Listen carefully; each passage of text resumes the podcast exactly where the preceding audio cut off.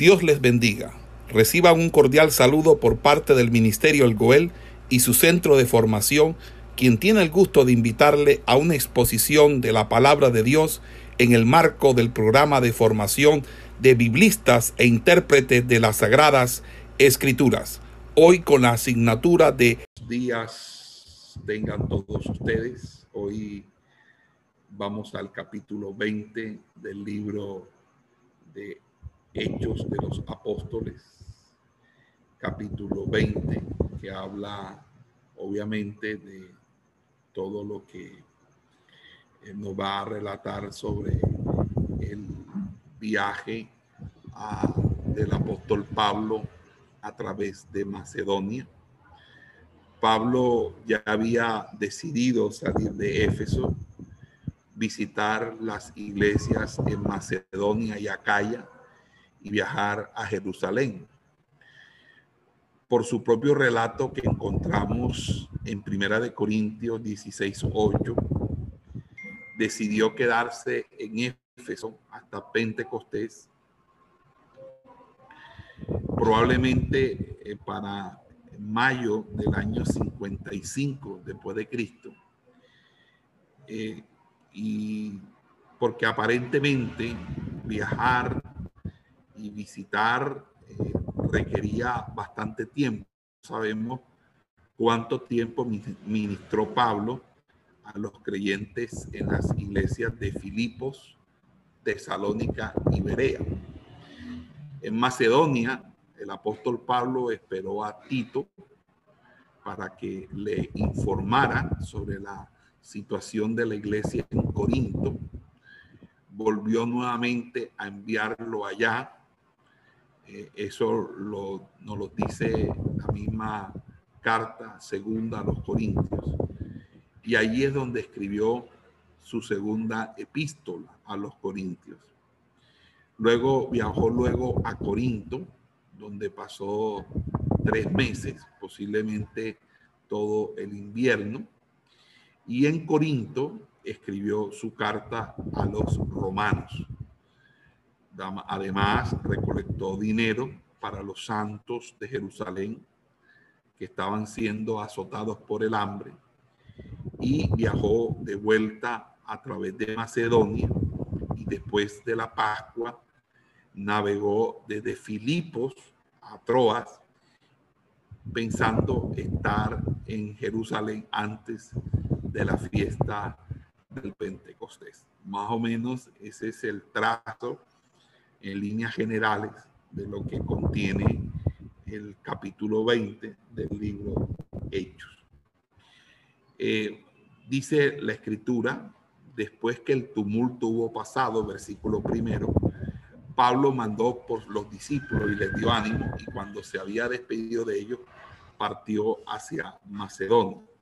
Las palabras del escribano de la ciudad de Éfeso eh, hicieron que la gritería en el teatro, recuerden lo narrado en el capítulo anterior, llegara a su fin y la gente volvió a sus casas, a sus lugares de trabajo, pero Pablo se dio cuenta que sus días en Éfeso estaban contados, aun cuando él ya había decidido partir. Pasó algún tiempo con sus discípulos, es decir, los creyentes y, y estudiantes a quienes había instruido en el salón de conferencias de Tirano y no volvería a verles por muchos años. Tendrían que enfrentar solo los tiempos de persecución y penalidades y obviamente necesitaba el ánimo que él podría darles. Después de despedirse de los creyentes de Éfeso, Pablo viajó a Macedonia y de otra fuente sabemos que primero fue a Troas según lo, según lo consigna 2 Corintios 2.12. Antes ah, había estado eh, en ese puerto, pero no había predicado el Evangelio. De todos modos, el Señor había prosperado la obra de predicación del Evangelio porque sabemos que en Troas también había una iglesia. Aquí Pablo esperó en vano que llegara Tito desde Corinto con noticias acerca de los conflictos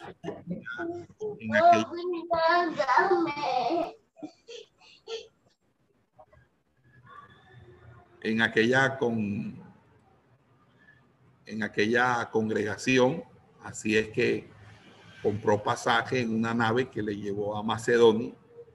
Es posible que Pablo haya estado sufriendo de alguna de alguna de algún tipo de enfermedad o de alguna crisis eh, por lo relatado en Segunda de Corintios, capítulo 4, versos 7 al 12, pero la información en este punto es muy escasa, no, no, hay sino simples eh, hipótesis.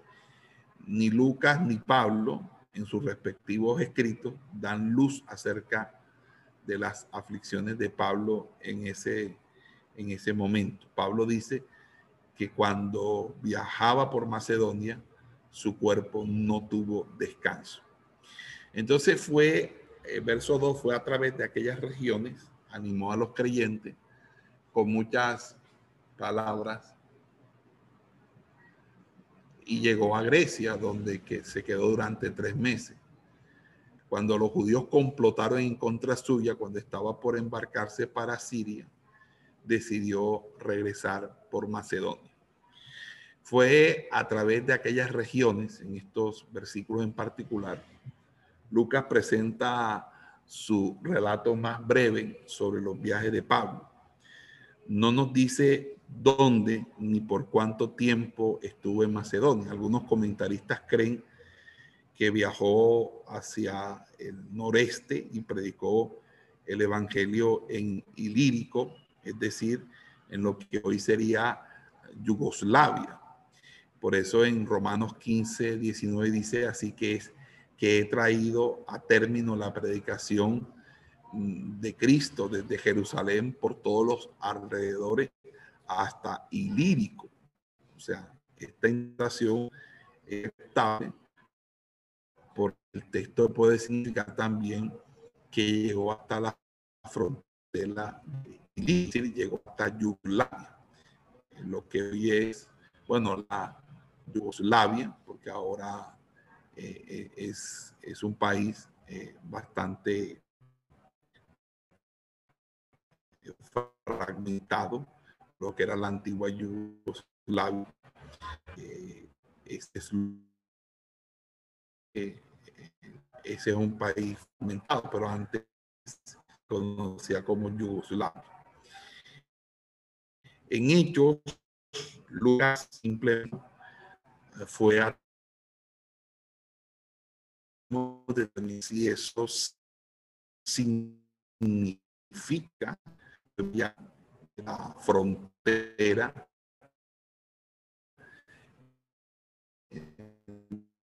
de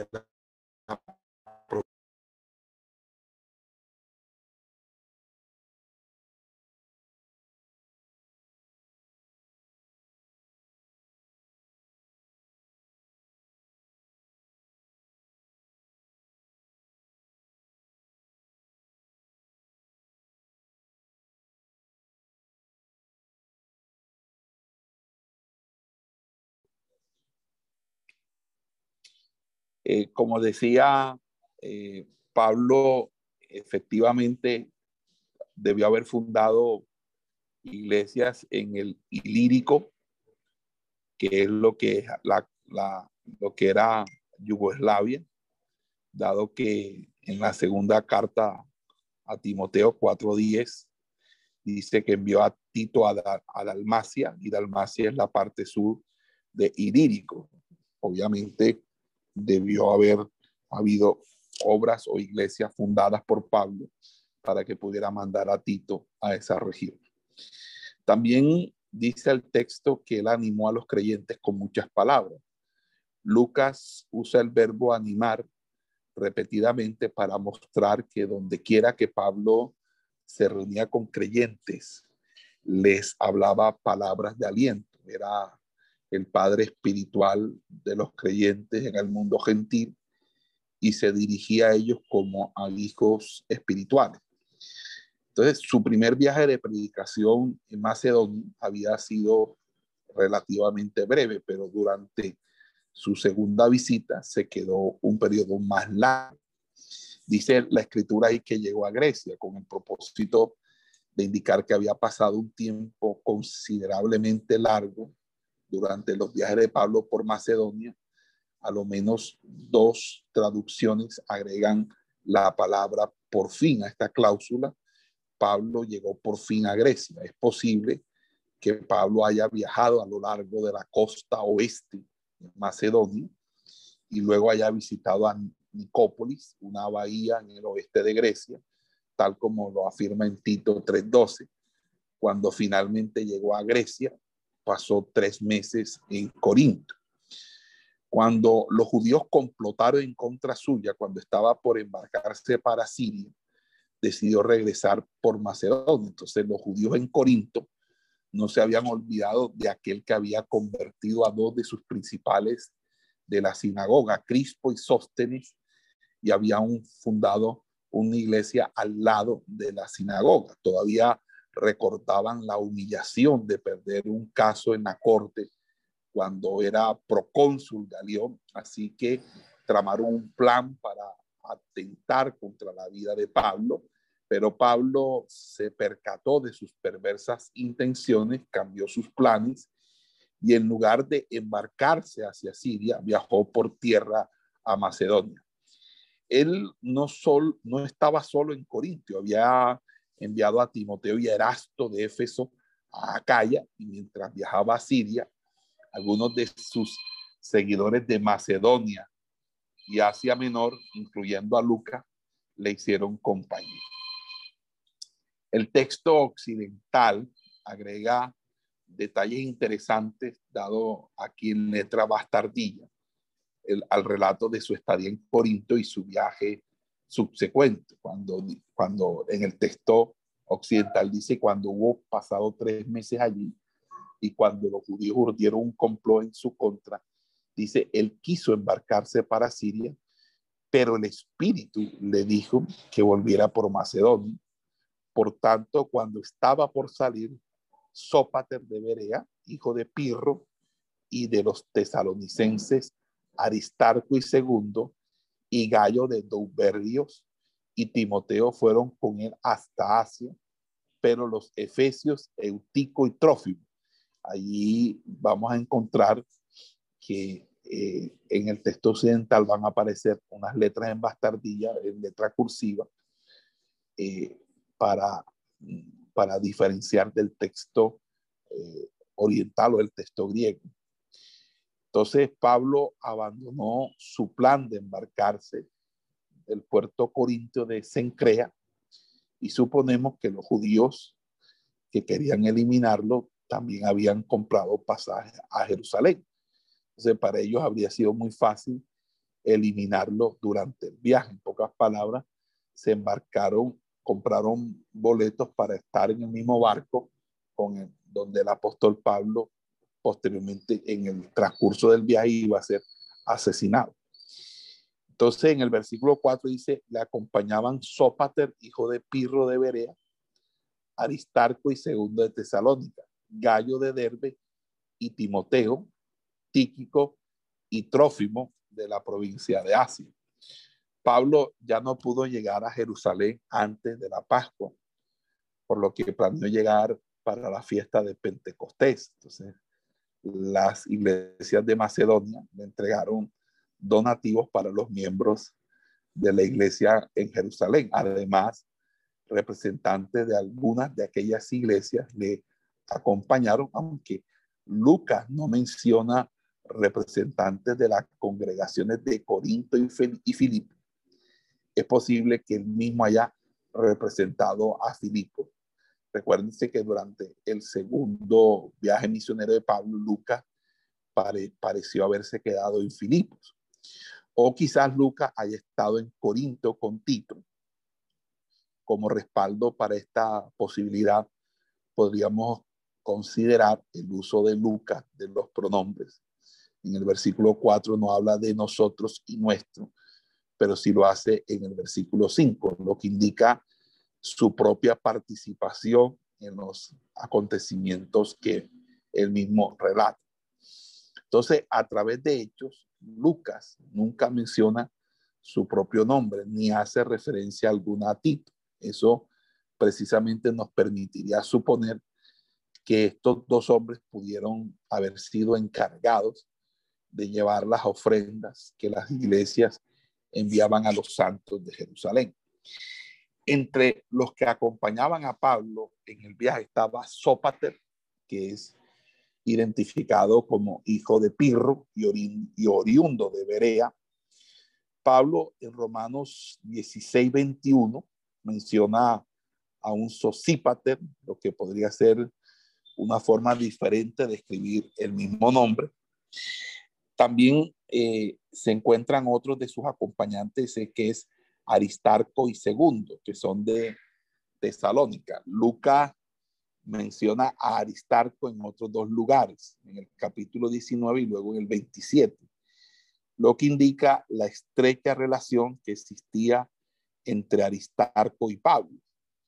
En sus epístolas, Pablo también se refiere a esta cercanía, que es eh, Colosenses 4 y en Filemón.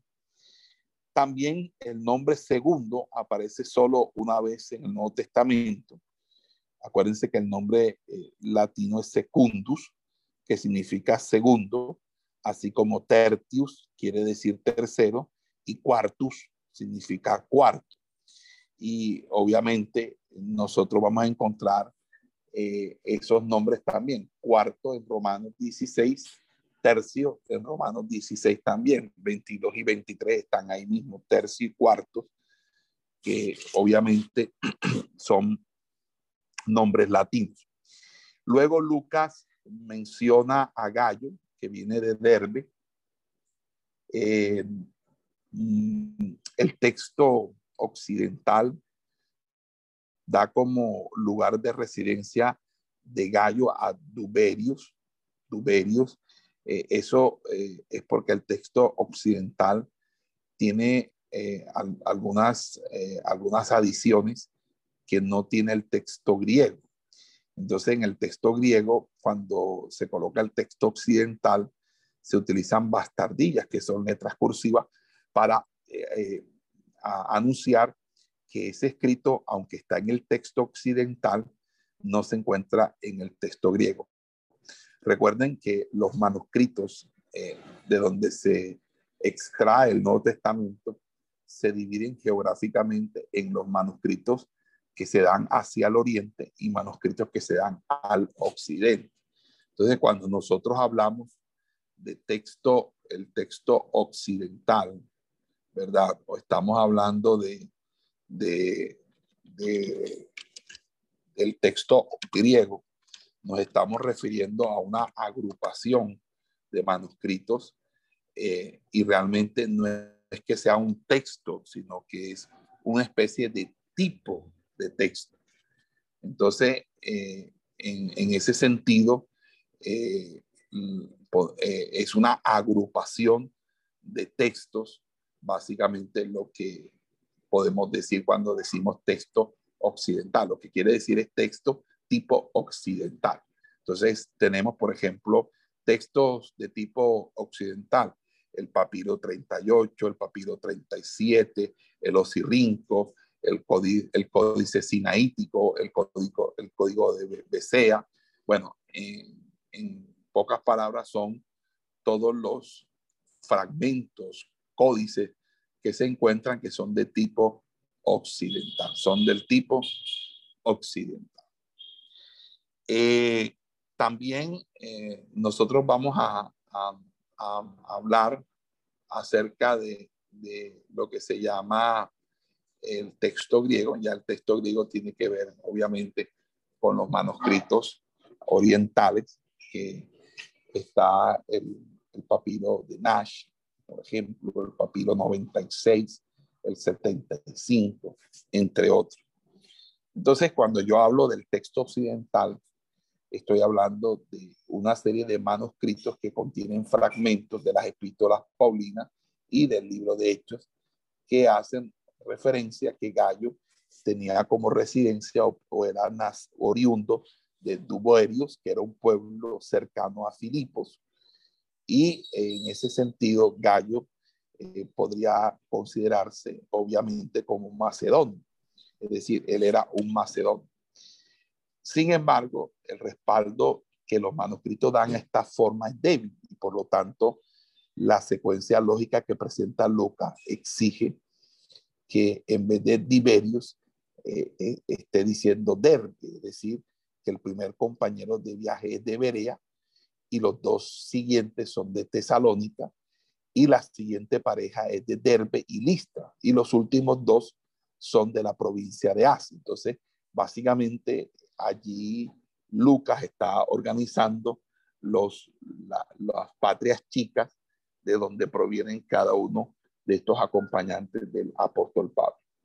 Gallo de Derbe no es la misma persona que fue arrestada en Éfeso, eh, que aparece en el capítulo 19, verso 29. Por eso eh, eh, hay que tener esa claridad.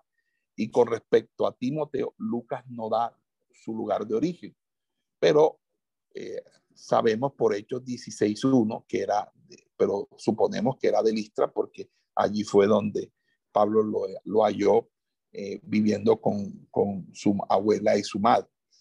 Eh, finalmente, Tíquico y Trófimo son de la provincia de Asia. Ambos nombres aparecen en epístolas del apóstol Pablo asociadas con Éfeso y la región eh, circunvecina. Leemos que Tíquico, por ejemplo, sirvió a Pablo como mensajero y también de la presencia de Trófimo en Jerusalén llevó al arresto de Pablo, según el capítulo 21.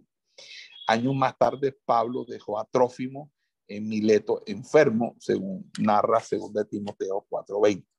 Entonces, los siete hombres delegados de varias iglesias acompañaron a Pablo para protegerlo de cualquier daño físico. Su número era también garantía de que el dinero llegaría a la iglesia de Jerusalén. Es decir, había dos cosas que debían asegurar esos siete personas. Número uno, la seguridad de el apóstol Pablo y la seguridad del dinero de la ofrenda.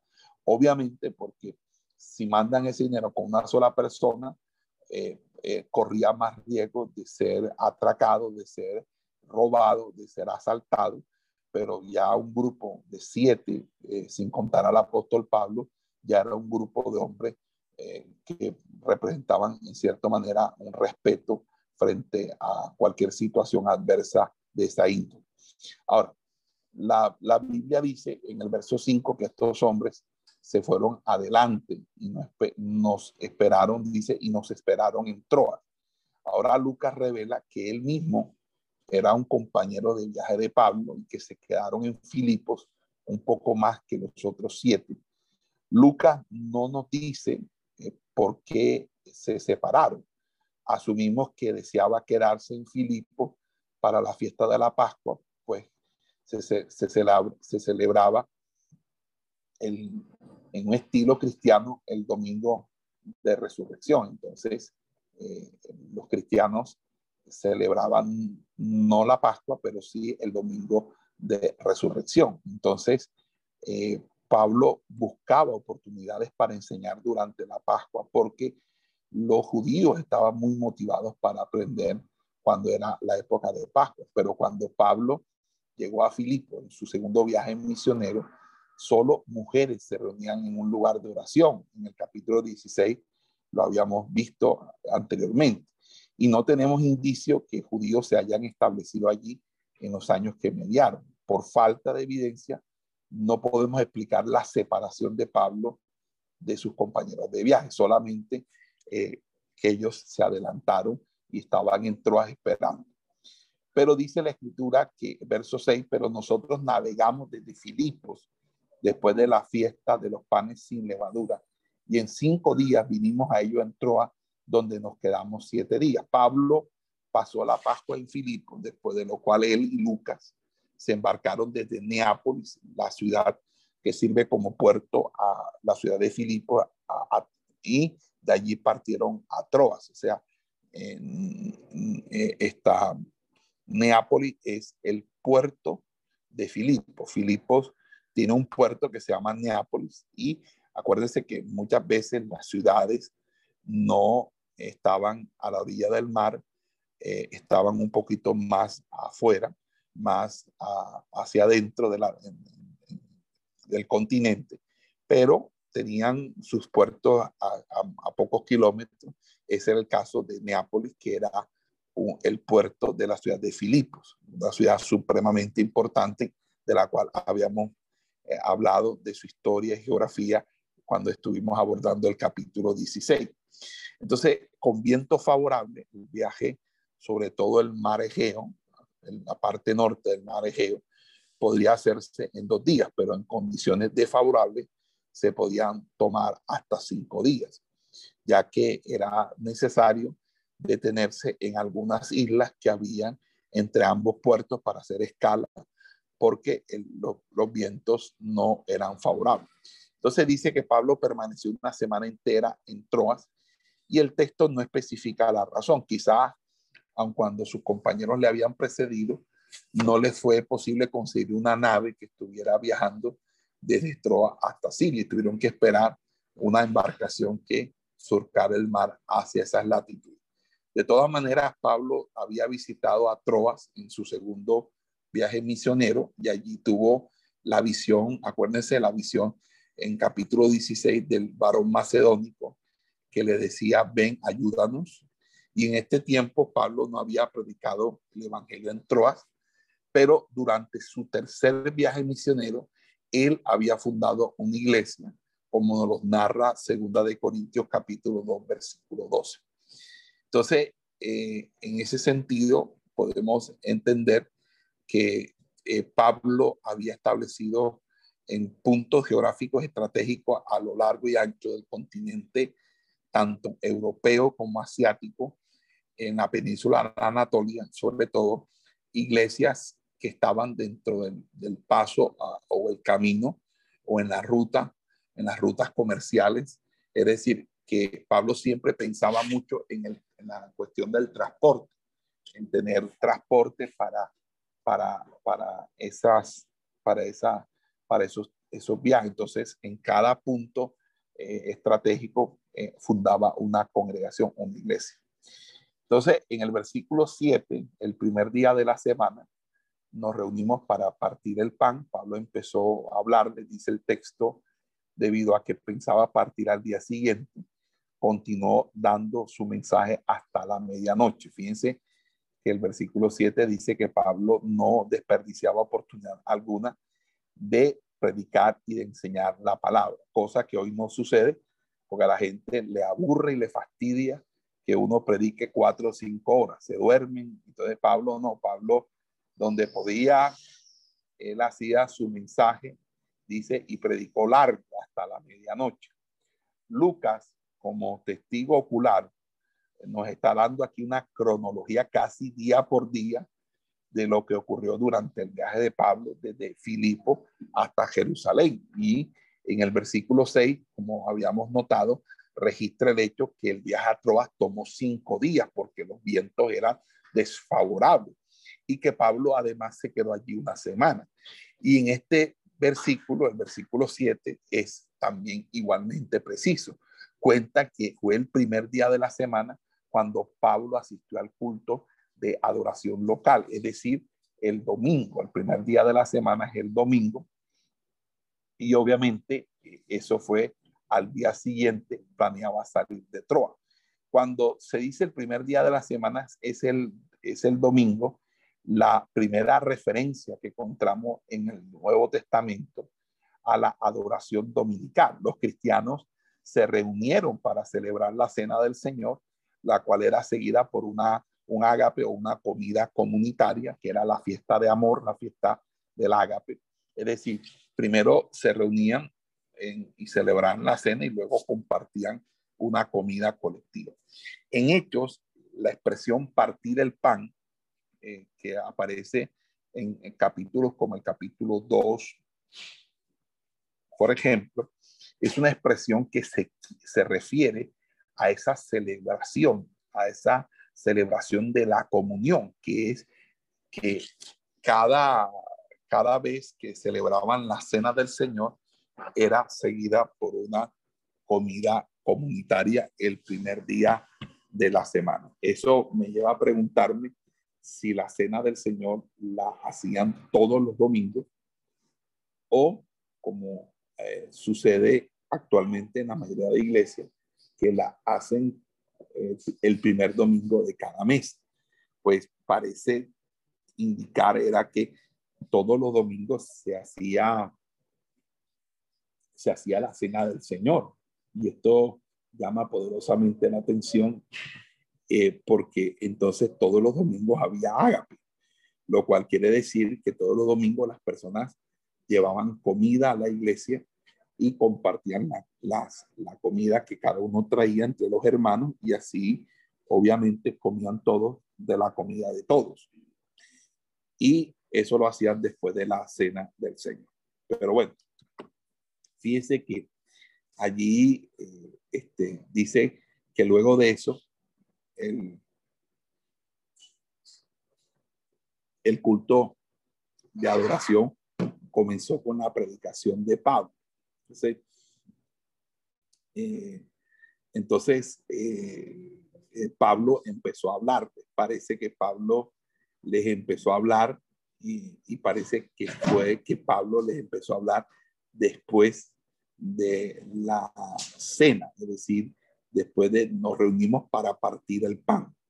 Entonces dice, Pablo empezó a hablar. Puede ser que Pablo comenzó a hablarle desde el momento mismo en que empezaron a partir el pan o luego que terminaron de comer. El asunto fue que Lucas dice que Pablo predicó hasta la medianoche, es decir, que si esa cena comenzó a las seis de la tarde, eh, que es lo usual, porque la cena eh, solamente las iglesias de la tradición evangélica son las que hacen la cena los domingos en la mañana y la cena es a las seis de la tarde. Entonces, a las seis de la tarde se hacía la, la adoración y hasta la medianoche sería, entonces era un culto de aproximadamente unas seis horas o quizás un poquito más.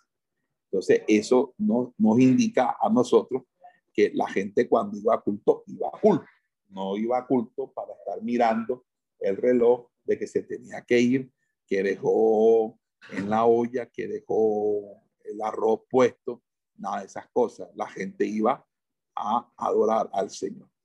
Entonces, los creyentes estaban felices escuchando a Pablo durante un tiempo tan prolongado. Parece ser que ya todo el mundo estaba acostumbrado a que Pablo durara tanto tiempo disertando.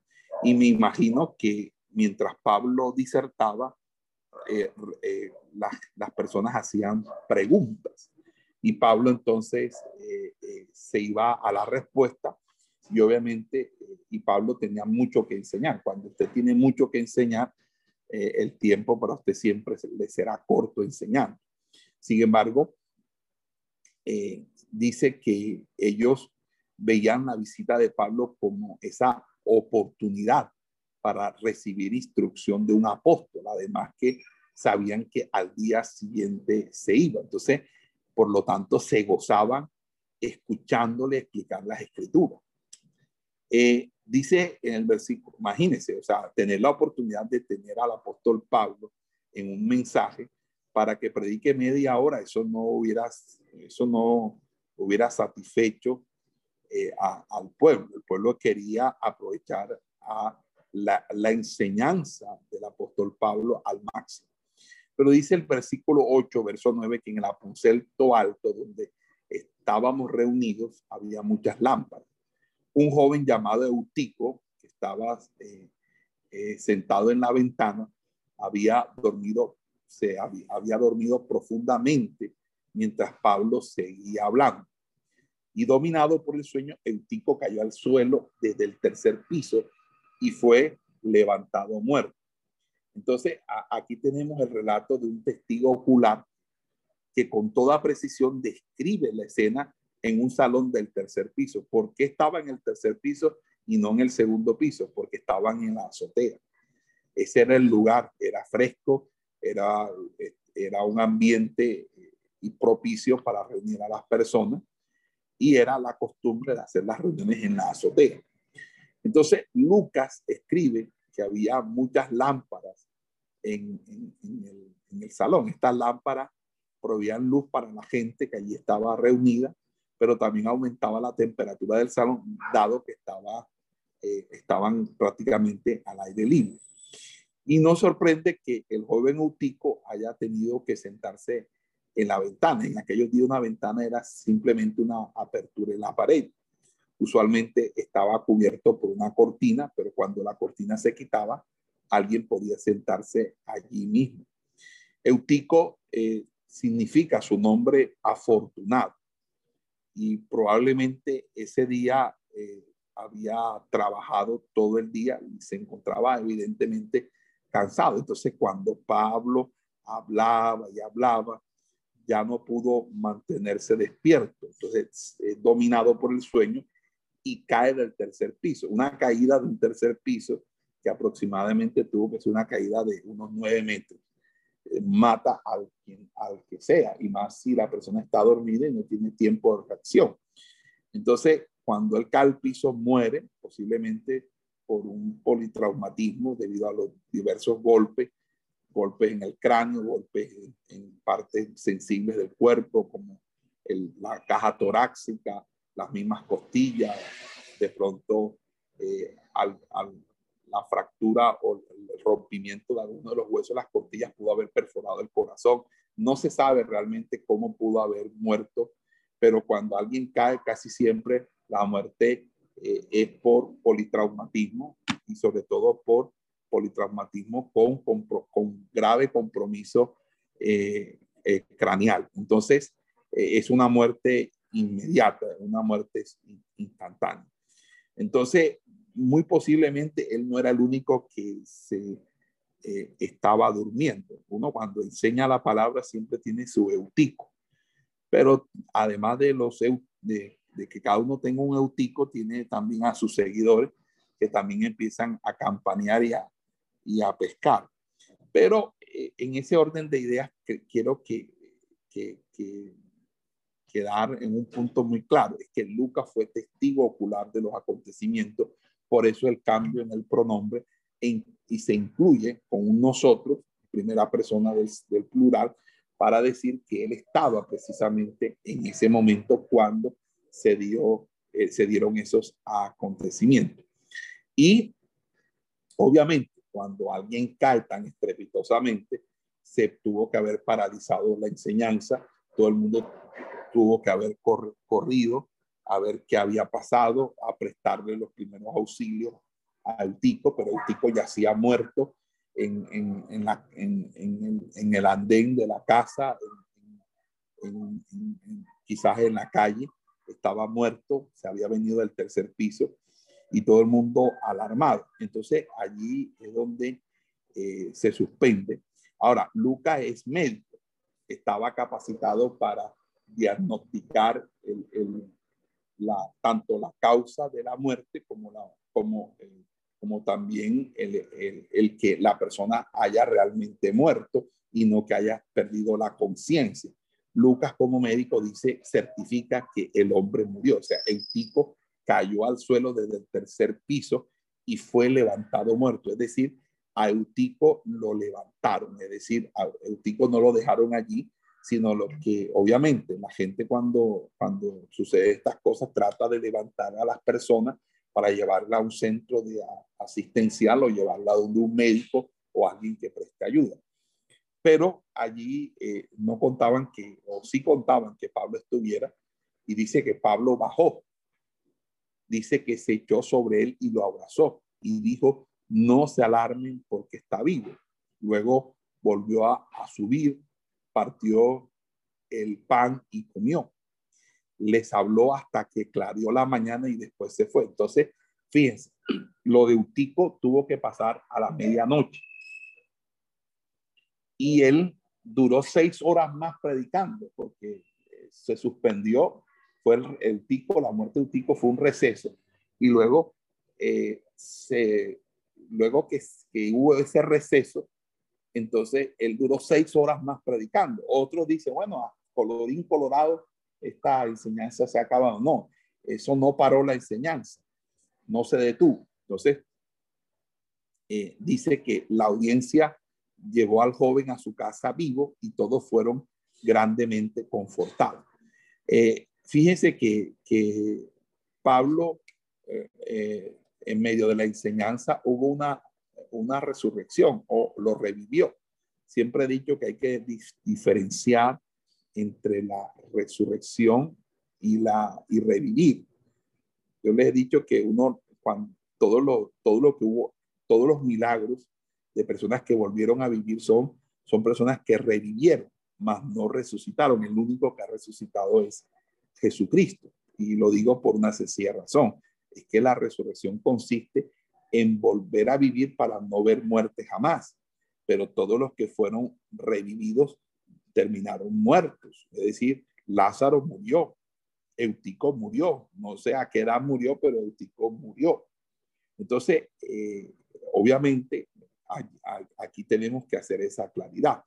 Y eh, este hecho de la muerte de Eutico, de todo el estrupicio que pudo haber causado su caída, eh, fue una interrupción a la predicación de manera abrupta. Entonces Pablo, junto con todos los demás, suponemos que corrió escaleras abajo y, y selló sobre Eutico abrazándolo y dijo a la gente que lloraba a su alrededor, no se alarmen porque está vivo.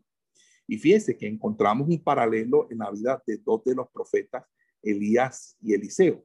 Dice que cada uno devolvió la vida a un hijo único. Y me acuerdo que cada uno lo hizo de la misma forma, como hizo el apóstol Pablo, que fue echándose sobre el cuerpo de la persona muerta. Y en el Nuevo Testamento hay un paralelo en Pedro resucitando a Dorcas. Por cuestión de decoro, Pedro no se va a echar encima de una mujer, obviamente. Pedro dice la escritura que se arrodilló, oró y luego le dijo a Dorcas que se pusiera en pie. Entonces, con toda sencillez, Lucas relata que ambos apóstoles resucitaron a personas de la muerte. Y eso es una señal del apostolado. Un apóstol es alguien que dentro de su ministerio han sucedido resurrecciones o personas han revivido. Esa es una es un sello, esa es una, es una marca de una persona que tiene una autoridad apostólica. Porque ya, porque es que ah, eh, el escribir un libro no te hace apóstol. El tener una iglesia tampoco te hace un, ser un apóstol.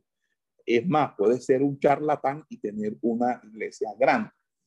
Lo que te hace eh, apóstol es realmente tener el sello del apostolado, que es el sello que imprime la doctrina que enseña en las personas a tu alrededor que van siendo formadas bajo tu lomo.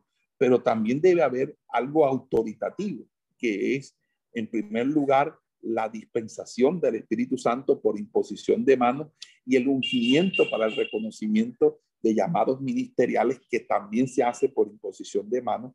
Y obviamente esto, porque Lucas toma como modelo apostólico la historia de dos grandes apóstoles, que es el apóstol Pedro y el apóstol Pablo. Y si ustedes revisan eh, bien el libro de Hechos, se darán cuenta que el personaje principal de Lucas en el libro de los Hechos, hasta el capítulo 10, 10 es eh, el apóstol Pedro, y luego a partir del capítulo 13 es el apóstol Pablo. Entonces, los dos referentes apostólicos para nosotros son Pedro y Pablo. Entonces, si Pedro y Pablo eh, eh, en su ministerio pudieron revivir personas, significa entonces que si alguien hoy en día dice que es un apóstol, ese debe ser una señal. Ahora, eso no significa que cualquier persona que reviva es apóstol. No, la señal tiene que ser esa es apenas una de las, de las señales, pero tienen que haber otras más, como por ejemplo el tema de la doctrina. Y que a mí me preocupa es que la mayoría de los, de los que se dicen ser apóstoles, apóstoles son verdaderos apóstatas. No tienen el, el, el, el no tienen el, argumento de la sana doctrina, más bien han erigido una doctrina eh, de Balán, una doctrina de amor al dinero, una doctrina de autopromoción, una doctrina narcisista y obviamente no podemos decidir, decir o, eh, algo diferente a eso. Entonces Pablo trajo de vuelta a la vida a Eutico. Sabemos que Pablo no lo hizo, sino que Pablo fue un instrumento que Dios usó para que se diera ese milagro, esa, esa, eso que revivió. Eh, dice eh, en el texto griego que Pablo les dijo, sé que ustedes están afligidos, pero no tienen por qué estarlo porque el aliento de vida está en él. Y cuando levantó Eutico, lo hizo solo gracias al poder que Jesús le dio. Entonces, Pablo demostró que realmente la presencia de Jesús estaba en medio del pueblo de Dios. Entonces, esto quiero que sea bastante claro y contundente porque esto es una de las cosas que tenemos que observar. Obviamente, también Lucas menciona dos veces aquí el partimiento del pan, pero no da una presentación clara de la secuencia y del significado del acto en sí, de cómo es el partimiento del pan. Sin embargo, nos, nos presenta, por así decirlo, un contexto y el contexto es el siguiente. Señala que los creyentes de Jerusalén tenían todas las cosas en común. Es decir, cuando uno va al capítulo 2, dice que en Jerusalén todos lo tenían en común. En pasajes posteriores describe que eh, la generosidad de Bernabé, que vendió unas propiedades y las puso a los pies de los apóstoles, y también el engaño en el capítulo 5 de Ananías y Zafira. Igualmente hay referencia de la generosidad eh, de los cristianos en Troas y de cómo ellos partían el pan. Y eso, de una manera u otra, son, son formas introductorias para uno entender el contexto. Ahora, el comentario de que Pablo partió el pan y comió y comió se refiere a que él celebró la cena del Señor, es decir, aprovechando que Pablo estaba ahí, él les, les, les ministró la cena del Señor y obviamente hubo ese ágape que es común luego de la cena del Señor. Hoy en día no se hace ágape, hoy en día la cena del Señor se hace el domingo en la mañana y todo el mundo contrarreloj porque ese día la escuela dominical se extiende, es más larga y todo el mundo tiene el afán de irse para la casa. Entonces la cena del Señor la hacen corriendo y como hace parte del culto y el culto ha habido alabanza, eso sí, la alabanza que dure dos o tres horas, porque gloria a Dios, todo el mundo quiere danzar. La palabra media, una hora, 45 minutos, porque el predicador no va para más. Y la cena del Señor, pues ahí rapidito. Pero la cena del Señor se hacía en un culto aparte especial y era a partir de las seis de la tarde. Eso es lo que hacía la iglesia primitiva. La tradición evangélica ha cambiado todas las cosas y hacen eh, las cosas muy a la usanza del, catolicismo romano, dado que la tradición evangélica con el catolicismo romano, lo único que haga, hace falta es que, bueno, aunque ya la tradición evangélica tiene a la paloma, pero ahora ahí tienen que, si ponen a la Virgen María, ya no habría diferencia, ya serían exactamente igual la tradición evangélica con el catolicismo romano. El uno tiene a la Virgen María, el otro tiene la paloma y ambas son referencia a, a, la, a, la, a, la, a la diosa, a la diosa Semirami, que era una diosa cananea, que, se, eh, que su presencia se celebraba con el advenimiento de paloma. La paloma representaba la presencia.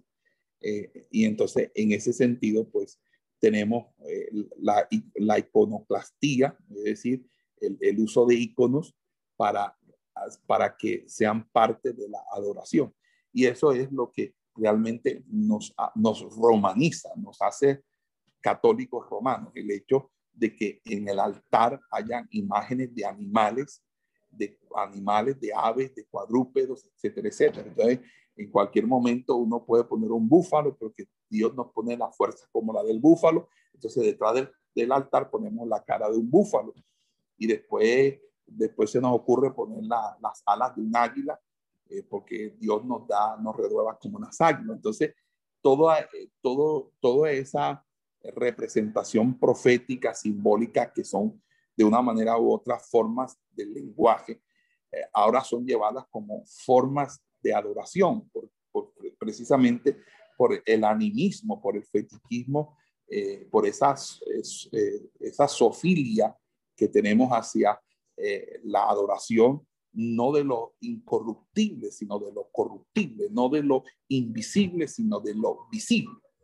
Esto eh, hace que obviamente tengamos que hacer estos exordios, exhortaciones, admoniciones, para que todas las personas entiendan por qué nosotros enseñamos como enseñamos. Claro, la gente no quiere que uno enseñe eso, entonces eh, te atacan para que tú no enseñes. El problema no eres tú, el problema es lo que tú enseñas. Si tú enseñaras lo que ellos enseñan, tú no tendrías problemas con ellos, tú serías bienvenido, serías recibido.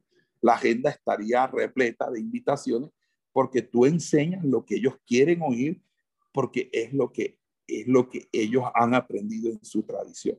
Salirte de la tradición es un sacrilegio que se te condena con la persecución, con ese lenguaje pueril y ese lenguaje agudo de aspi que te persigue siempre queriendo dañar el sentimiento y el corazón de todas las personas para que no reciban la enseñanza que tú impartes. Eso es el pan de cada día en nuestro ministerio. De eso está claramente evidenciado, testificado y eh, comprobado. Pero aquí Pablo está celebrando la cena del Señor, participando de la fiesta del Agape.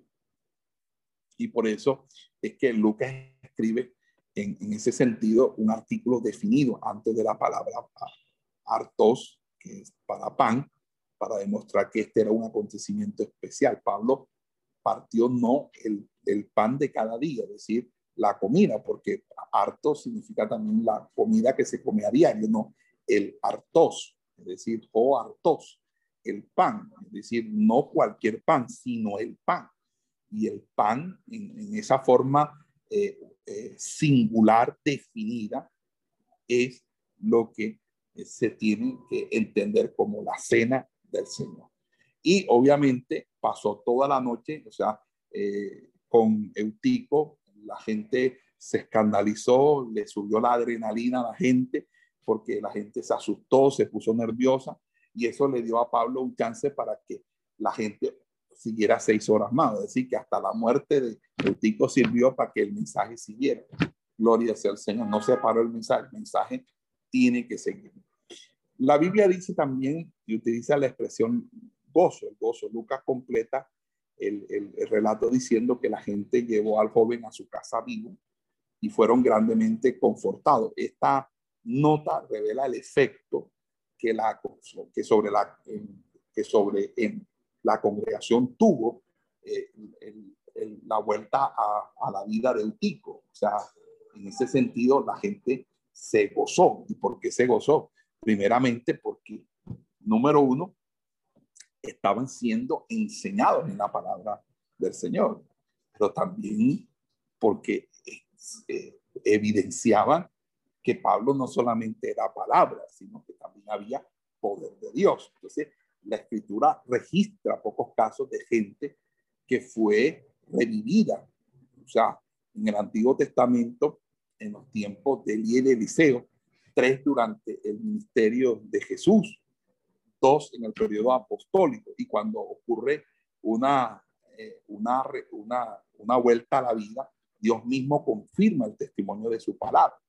Entonces, eh, entonces en, en, el milagro de la hija de Jairo, en el joven de Naín, el hijo de la viuda de Naín, el, de Lázaro, son testimonios grandes. Acuérdense que con la resurrección de Lázaro, que narra la Biblia en Juan capítulo 11, 11, 11 eh, este, el efecto de esa resurrección fue una conversión eh, bastante eh, impactante, o sea, fue un impacto que conllevó a la conversión de muchos judíos, porque muchos judíos de, de Bethsaida, que estaba cerca a tres estadios de Jerusalén, se dieron cuenta que este hombre estaba muerto, tenía cuatro días, ni siquiera que se acaba de morir como un tico y, que un tico pudo tener cinco o diez minutos de muerto.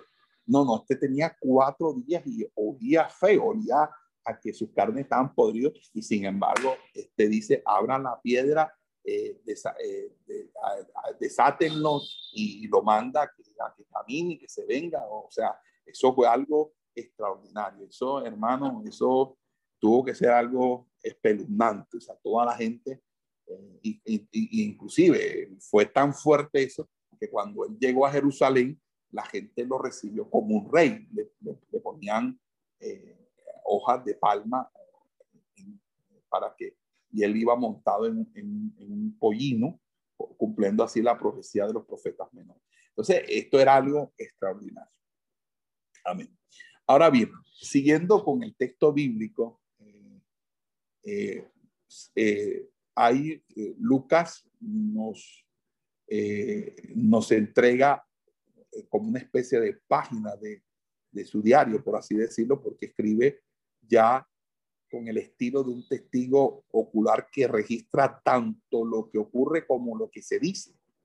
Porque eh, en el, en, el verso 3 hasta el 38, eh, Lucas nos va a dar el registro del discurso de Pablo en Mileto, donde eh, Pablo se reúne con los ancianos de Éfeso. Entonces, cuando leemos el versículo 13, el versículo 13 dice, nosotros nos habíamos adelantado al barco y salimos para Azón. Allí pensamos tomar a Pablo a bordo porque él había hecho planes para viajar hasta allí a pie. Cuando se reunió con nosotros en Azón, se embarcó y vinimos a Mitilini, que es Mileto. Entonces, por razones que ignoramos, Pablo se separó de sus compañeros y decidió viajar a pie hasta Azón. Algunos comentaristas afirman que Pablo era un pésimo marinero que temía encontrarse en el barco con judíos enemigos que quería estar solo con Dios.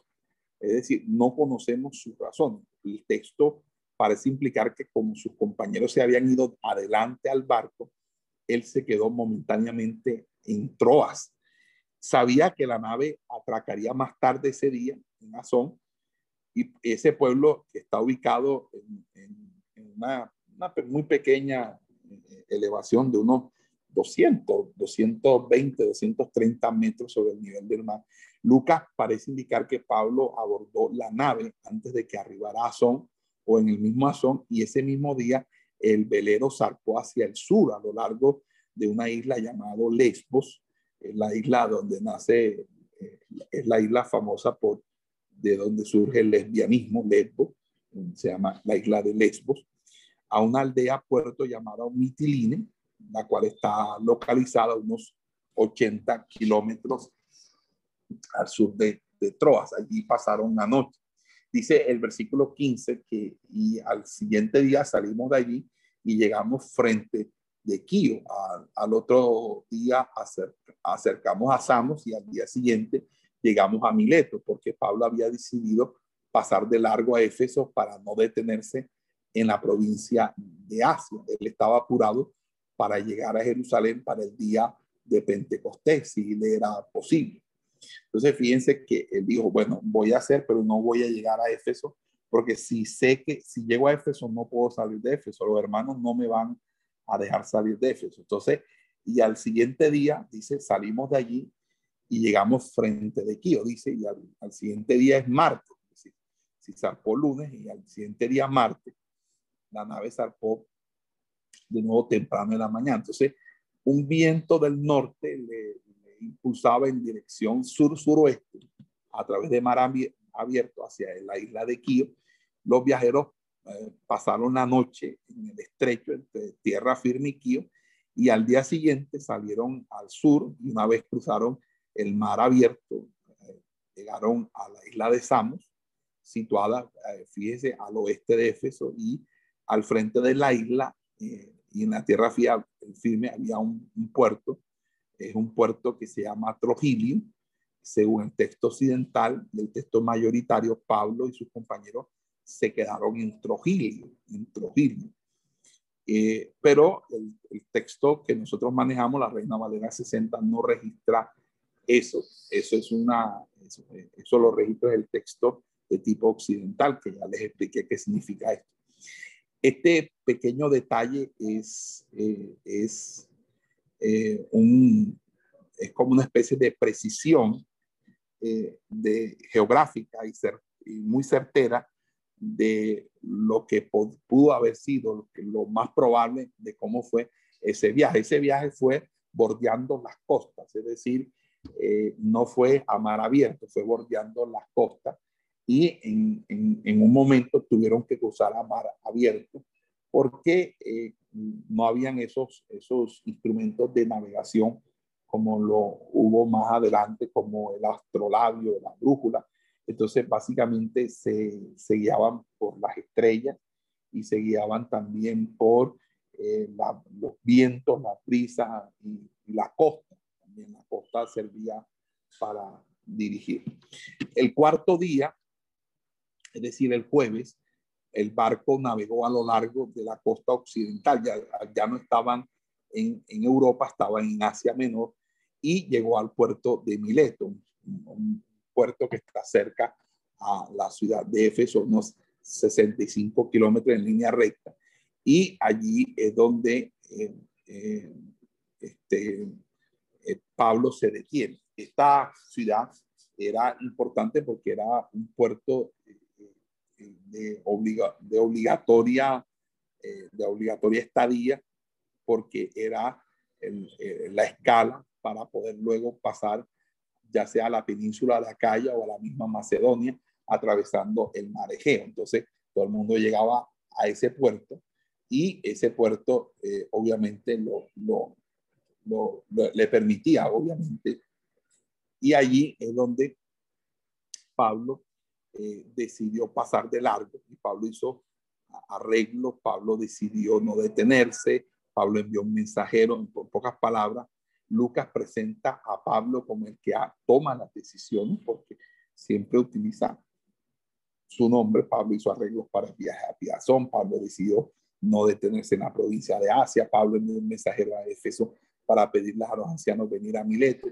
Entonces, cuando él tuvo la oportunidad de dejar el barco en, Troquilio y caminar hacia Éfeso, pero prefirió permanecer a bordo hasta que la nave atracó en la bahía de Mileto se dio cuenta que una visita personal a Éfeso sería, eh, un, eh, sería mucho tiempo, porque en Éfeso tenía mucha gente que lo quería, que lo apreciaba y no lo iban a dejar venir.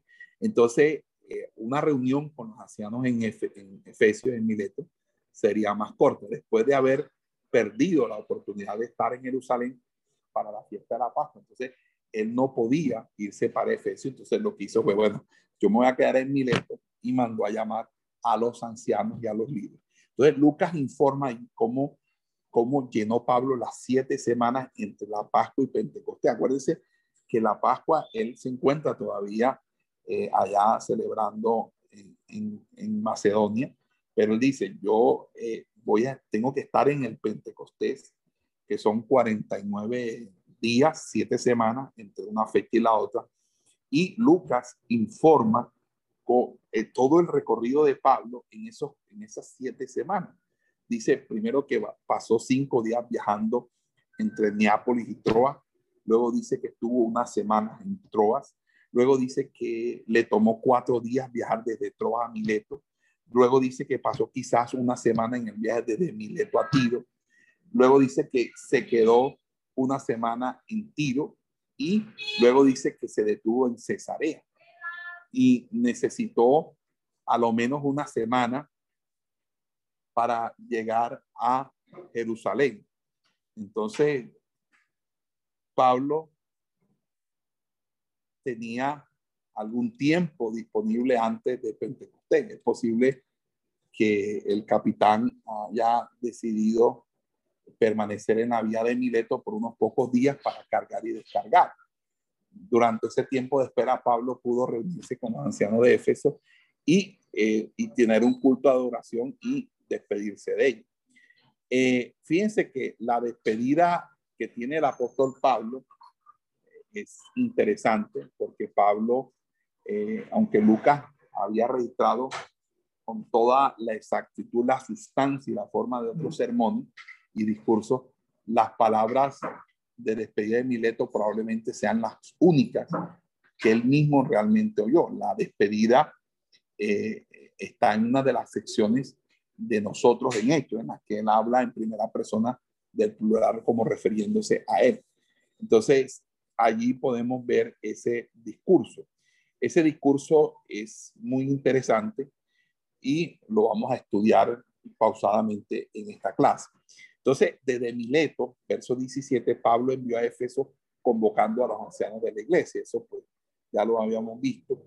Y cuando hablamos de ancianos, estamos hablando de la palabra eh, supervisor. Entonces, escuche, la palabra anciano se refiere a una posición. La palabra supervisor describe la tarea que la persona realiza. En este versículo, Lucas llama a estos hombres ancianos, aunque en su discurso Pablo lo describe como supervisor. Entonces, la palabra es anciano o supervisor. Anciano es el cargo, supervisor es la tarea que se realiza, pero realmente lo que vale es la dignidad. Por lo tanto, ser anciano es más que un cargo, es una dignidad que se lleva, por lo cual necesita unos requerimientos de carácter espiritual y moral que de no cumplirlo no se hace anciano de manera legítima, aunque ocupe el cargo. Es decir, una persona puede estar en un cargo y no ser legítimo para estar en ese cargo. ¿Por qué? Porque la legitimidad de un cargo, es decir, lo que hace verdaderamente un cargo, es la dignidad. Eso lo entendemos cuando vamos a números capítulo 26 y observamos cómo, a pesar de que Dios le dice a, a, Moisés que, pon, que le, le entregue o ceda el cargo eh, o sustituya en el cargo a, a, a Josué, eh, eh, Moisés tuvo que poner su dignidad sobre él.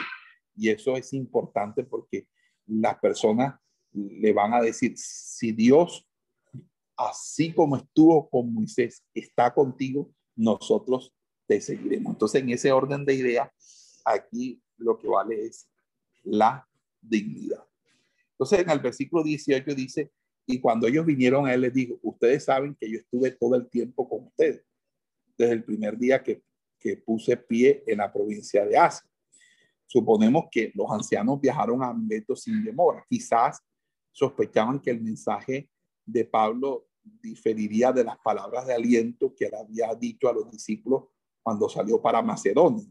Por eso vinieron como ancianos gobernantes y maestros a quienes Pablo confiaría una herencia espiritual. Entonces, en la primera parte de su discurso, Pablo recuerda que primero habían venido de Corinto, enseñado en la sinagoga local, ido a Jerusalén y vuelto a Éfeso. Y cuando volvió a Éfeso, enseñó, dice, por cerca de tres años. En ninguna otra parte había predicado el Evangelio por tan largo periodo. Los ancianos sabían que Pablo había enseñado la palabra de Dios con toda fidelidad, tanto a judíos como a gentiles. Ellos podían dar fe que él había estado en ellos como un, un auténtico mensajero del Evangelio, conocían su testimonio, conocían su doctrina, conocían su enseñanza. Y en el versículo 19 él dice, serví al Señor con toda humildad, con lágrimas y pruebas que me vinieron a través de las conjuras de los judíos. Entonces, notemos esos, esos, esos, esos puntos. Dice, serví al Señor. Pablo indica en el griego que él era un siervo, un dulos de Cristo, un esclavo. Literalmente se está llamando esclavo. Como un esclavo alzaba sus ojos a su Señor, porque para hacer menos que eso le parecería pecado. Por lo tanto, confiesa que sirvió a Jesús con toda humildad. O sea, había aprendido a vivir con toda humildad como esclavo de Cristo y exhortó a la gente a mirar no simplemente su propio beneficio, sino buscar el beneficio de otros. Y ah, por eso, eh, en ese orden de ideas, está eh, los textos de Filipenses 2.4 y que dice, eh, teniendo este mismo sentir que hubo en Cristo Jesús, el cual no escatimó el ser igual a Dios como cosa a que aferrarse.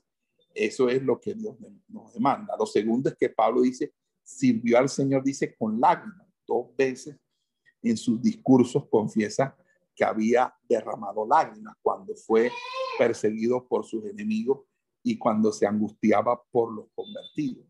Durante su ministerio se dio completamente a la tarea de servir al Señor a la iglesia y lloró no por las heridas y las contusiones que él había que le habían sido infligidos, que había recibido en ese trasegar con Cristo, en esos vituperios que tuvo que atravesar, en ese cadalso, sino que lo derramó por causa de la iglesia, porque él cuidaba de los miembros de la iglesia. Por eso cuando escribió a la iglesia de los Corintios, él revela su amor profundo, o cuando le escriba a los Gálatas, dice, a los cuales vuelvo yo a sufrir dolores de parto hasta que Cristo sea formado en vosotros. A los filipenses les habló de sus lágrimas cuando les dijo que muchos vivían como enemigos de la cruz de Cristo. Y estas lágrimas dan testimonio de la grandeza del apóstol Pablo.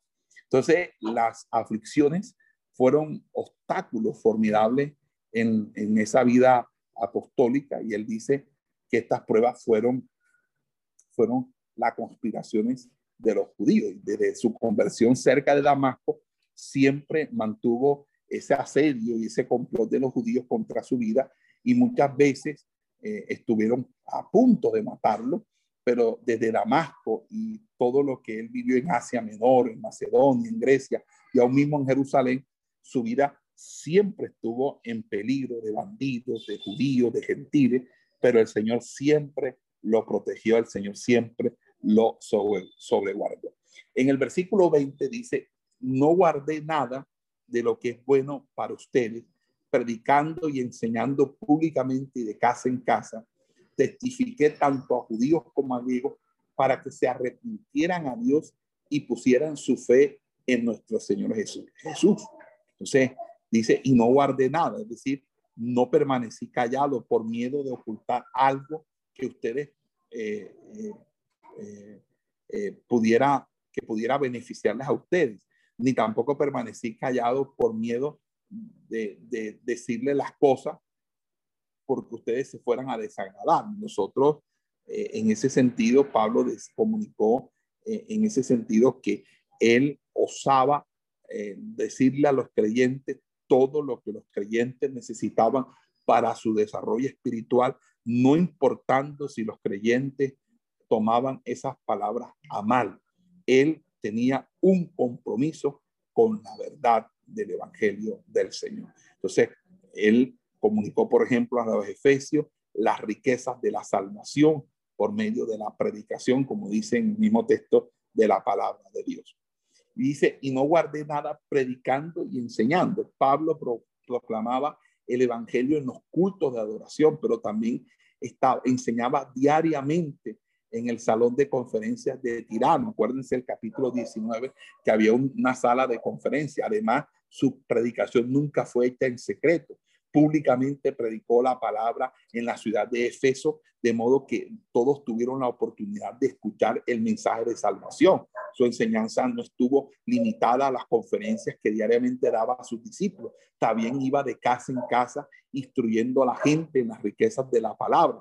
Y la palabra casa aquí indudablemente se refiere a las numerosas casas que se utilizaron para establecer iglesias, porque originalmente son las casas donde nacen las iglesias. Las, casas, las iglesias nacen en las casas donde se establece un altar familiar y otras familias empiezan a recibir por medio de un ministro legítimamente constituido la palabra del Señor. Las iglesias no se forman alquilando una bodega, alquilando una, un, garaje y, y metiendo a la gente allí, no primero debe haber un proceso de celular, un proceso que, para que dé una solidez el crecimiento de la congregación. Entonces, ese es el método apostólico, es el método de llegar a una casa donde la palabra de Dios ha, ha sido recibida y las mismas personas ofrecen la casa para que allí se hagan los cultos. Y allí es donde nacen las iglesias. Pero eso de hacer las iglesias como sucursales bancarias que seleccionamos un barrio, eh, buscamos una, eh, alquilamos un lugar y luego metemos la infraestructura y como si montáramos una pizzería o montáramos un restaurante o montáramos una sucursal de un banco o de, o de, o de una olímpica o de, una, un, o de, un, de una, un supermercado, eso, eh, eso es propio de la posmodernidad y del capitalismo y de la ideología capitalista de la tradición evangélica. Pero realmente esta es la manera de que nosotros nos constituyamos. Ahora bien, algo que me parece importante fue que eh, la que dice testifique tanto a judíos como a griegos y Pablo fue todo a todos para que para que los ganara para ganar a todos a Cristo dice fue un judío en la compañía de judía y un gentil con los gentiles no era que fuera ambivalente era que él sabía conducirse sin echar a perder los principios del Evangelio de Cristo. Él simplemente sabía entender la cultura, las costumbres y nunca trató de usar su llamado de apóstol a los gentiles como excusa para no predicar a los judíos. Él testificó a ambos grupos de manera fiel y allí el verbo testificar aparece frecuentemente en los libros de Hechos y describe la predicación de los apóstoles Pedro, Juan y Pablo, que es el verbo martureo, martureo, de donde nace la palabra mártir. Mártir es alguien que en su testificar es capaz de entregar su vida. Un mártir es aquella persona que no claudica el testimonio suyo a pesar de la muerte. Eso es lo que es un mártir. De ahí viene la expresión martureo, que es testificar. Estoy dispuesto a seguir testificando, aunque eso a mí me cueste la vida. Entonces, el mártir es aquel que no se retracta de su testimonio, por lo cual pierde la vida por no retractarse de su testimonio. Entonces, ahí es interesante y creo que vamos a, a dejar hasta aquí y vamos a... Esperamos que este estudio haya sido de bendición para su vida y ministerio. A Dios sea la gloria. Este es el Ministerio El Goel, vidas transformadas para cumplir el propósito de Dios.